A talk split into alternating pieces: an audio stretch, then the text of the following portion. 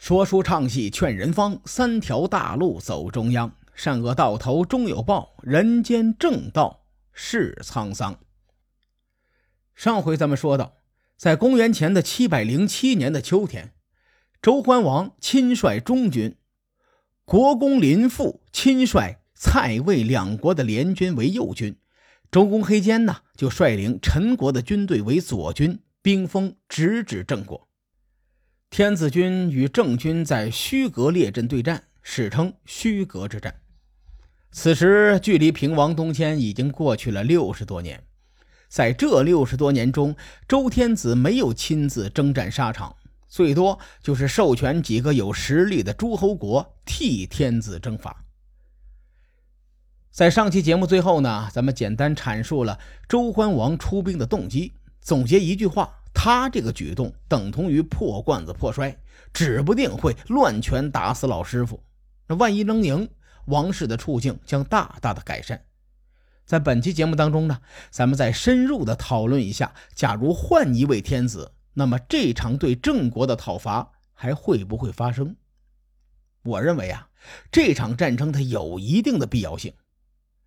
过去的十多期节目当中啊，就围绕周郑两国的势力，将几十年中春秋各国发生的事情，咱们梳理了一遍。比如周平王为什么要限制魏国？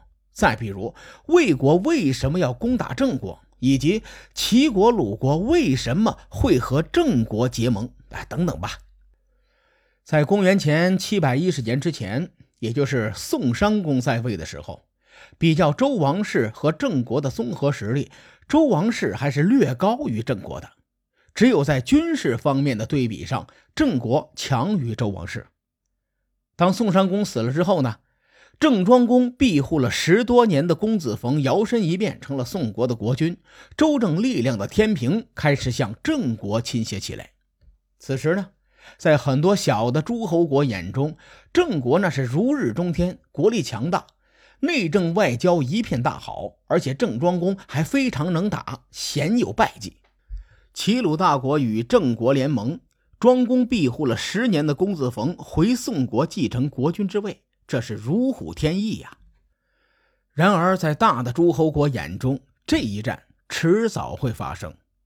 尽管在齐鲁魏宋这四个中原大国中有三个与郑国结盟。但从他们自己国家的角度出发，一个强大的郑国不符合这些大国们的根本利益。从内心里，他们非常的希望有那么一场战争打断郑国上升的势头。正所谓木秀于林，风必摧之。归根到底，如果郑庄公想要真正的称霸，必须要经历一场战火的洗礼，从此证明自己的实力。在虚阁之战前夕。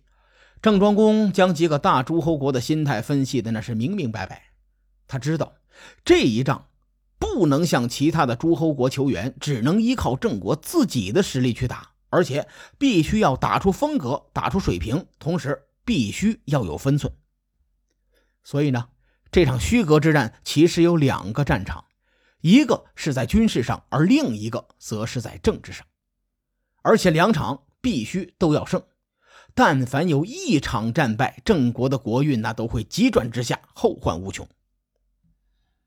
为了争取战争的胜利，郑庄公精心谋划之后，集结了全国的兵力，兵分三路应战。战争的主战场在虚阁，也就是今天河南省长葛县附近，与宋襄公追杀公子冯而攻打的长葛是一个地方。这个地方的百姓啊。就是倒霉，经常被人是打来打去的。在虚阁之战中崛起了一个将星，他在这场战争中大放异彩，甚至他的作用决定了战争的走向。这个人就是郑庄公的二儿子公子突。在周郑交质的时候，咱们提过一句，郑庄公十分喜欢公子突。这一战中呢。公子突展现了极高的视野和判断力，对局势分析那是特别的透彻。面对来势汹汹的天子军，公子突在观察敌情之后呢，向郑庄公提议说：“从天子军的排兵布阵上分析，我们可以把对手的左翼的陈军作为突破口，因为陈国呀刚刚发生了内乱，军心涣散，好下手。一旦陈军被击溃，他们的败势会影响整个敌军的士气。而再看看右军，这个统帅呢是国公林父，他是小诸侯国的君主，压不住蔡魏两国的联军。而且蔡国、魏国数次败于我军，从心底他们是怕郑军的。等陈国溃败的消息传到右军，那么蔡魏联军呢，极可能就会跑。左右两军都跑了，咱们再集中兵力进攻天子的中军，就可以一战而胜。以上这一段呢，文言文原文很长，我直接翻译过来给大家听。从这段记载上来看，公子突的格局视野都非常的大。他从战场外的各国局势看穿了战场内对手布局的弱点。我们把虚葛之战当成一滴水，通过它来看一看被人们忽略的那些历史细节。我们先说一说左军的陈国。公子突提到的陈国刚刚发生内乱，究竟是怎么回事呢？公元前的七百零七年农历一月，虚葛之战发生前的大半年，陈国国君陈桓公消失不见。在大量人手耗时半个月的搜索之后呢，陈桓公终于被人找到。然而此时他已经成为了一具尸体。可是陈桓公失踪期间，他的弟弟公子佗在蔡国的帮助下杀掉了太子归冕，自立为国君。虽然陈桓公的死因一直是个谜，但据我推测啊，第一嫌疑人就是这个继任者公子佗。陈桓公在位三十多年，一直没能使弱小的陈国强大起来。终于，陈国人民盼来了继任者公子佗。在公子佗的努力下，陈国从弱小变得又弱小又混乱。没错，公子佗的各种操作还不如他哥哥。虚葛之战发生在公子佗刚刚继位不久，陈国国内啊，那是人心惶惶。公子佗琢磨了一下，得嘞，我还是先跟着天子一起讨伐陈国吧。这么做，一来能加强与王室的联系，二来呢，能够转移国内的矛盾。说到这儿呢，一直听我节目的朋友可能啊会感觉到似曾相识。正所谓历史总是惊人的相似，这话一点没错。此时，公子佗的想法和魏国的篡位者公子周瑜那是一模一样。有周瑜这个前车之鉴在，大家也能够推测到陈国士兵的作战意志，他并不是很强。说完左军，咱们再说说右军。右军统帅国公君主国公林父，是国公继父的继承者。他长久以来呢，就被周桓王用来作为制衡郑庄公的棋子。国国虽然是周天子同姓的诸侯国，大家都姓姬，而且呢，国国的国君的爵位他也不低，但是真正的实力恐怕连陈国都不如，更别说和魏国这种大国相比了。国公林父作为右军的统帅，实际上是拿不到兵权的。关于兵权呢，诸葛亮曾经有一个阐述，原话是这么说的：“若将失权，不操其事。”亦如鱼龙托于江湖，翻译过来就是：如果统帅失去了兵权，和离开江河湖海的鱼龙一样。因此呢，这个右军统帅国公林父在公子突的眼里就是离开水的鱼，成不了气候。在今天足球场上有一个经典的战术，与公子突的作战方针非常的贴切。这个战术叫做两翼齐飞，下底传中。公子突要的就是左右两翼起飞，最终包抄敌军的中路。于是呢，郑军有针对性的摆出了一个战阵，战阵的核心是加强两翼的力量。从阵型上看呢，是一个倒品字的阵型，中军拖后，最后出击。这个战阵被称作是余力之阵，它是一个经典的强攻守弱的阵型。而且非常的容易被针对，原因在于加强两翼的攻势会减少中军的兵力，中军率阵空虚。假如左右两翼被敌人拖入混战之中，难以回援，那中军统帅很容易被敌军直捣黄龙，所以呢，在关键的战役中摆出余力之阵，从兵法上来说，这是奇谋诡计，是拿中军将士的性命在赌。然而，公子突料得先机，将战场内外的各种逻辑分析的明明白白、透透彻彻。郑庄公听了之后，衡量一番，他作为一代枭雄，格局和气魄那都是有的。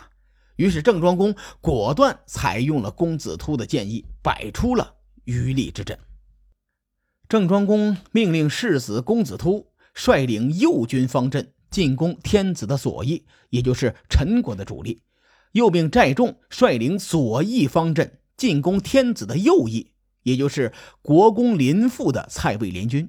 最后呢，命令大夫袁凡和高渠弥率领中军略阵后方，伺机而动。上面说的是战略上的布局。在战术上，郑军以五人作为一个作战单位，分散在战车左右后方，借此呢，以加大冲击敌军阵型的力度。果然，战争如公子突所料啊，陈军一击即溃，蔡魏联军也很快各自为战，毫无章法。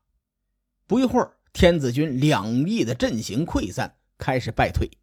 随后呢，郑国三军会合，直取天子的中军。郑军上将祝丹看见中军袖旗下有一个人盔甲鲜明，他搭弓射箭，一箭射去，正中那个人的肩膀。天子军大乱，祝丹正想趁乱追击的时候，郑庄公急令鸣金收兵，因为祝丹这一箭射中的人正是当今的天子周桓王，而虚阁之战能够入选经典战例，也是因为祝丹这一箭。这件事啊，被写成了典故，叫做“箭射天子”。虚阁之战以郑庄公的收兵而结束。当时呢，最郁闷的人恐怕就是祝丹呐。他是一员猛将啊，他不明白郑庄公为什么浪费这个全歼敌军的大好机会。其实郑庄公心里清楚啊，虽然军事上这一战胜了，但是政治上这一场仗还没有结束。万一周桓王在战争中阵亡，郑国就麻烦了。所以郑庄公在战后啊，对各位功臣都有封赏，唯独没有对祝丹封赏。因为建设天子在任何朝代那都是不赦的大罪，封赏祝丹一定会落人口实。所以呢，这个黑锅祝丹是背到底了。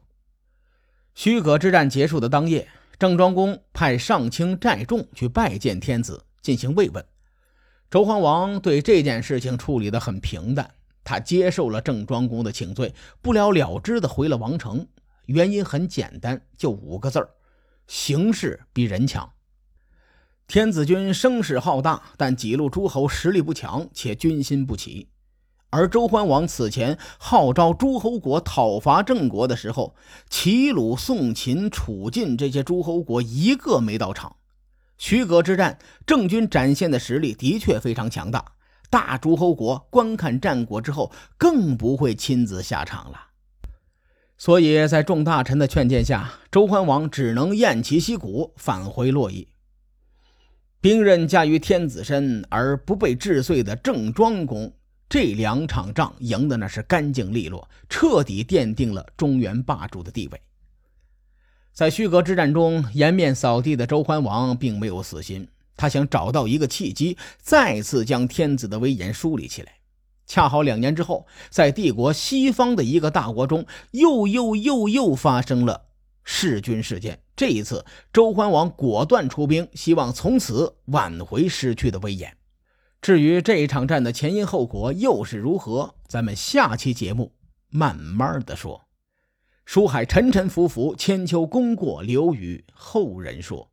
我是西域说书人介子先生，更多内容请搜索关注微信公众号“伯乐登”，与更多听友交流互动。伯乐登将定期为粉丝发放福利，愿我们的存在让您对明天更有期许。咱们后会有期。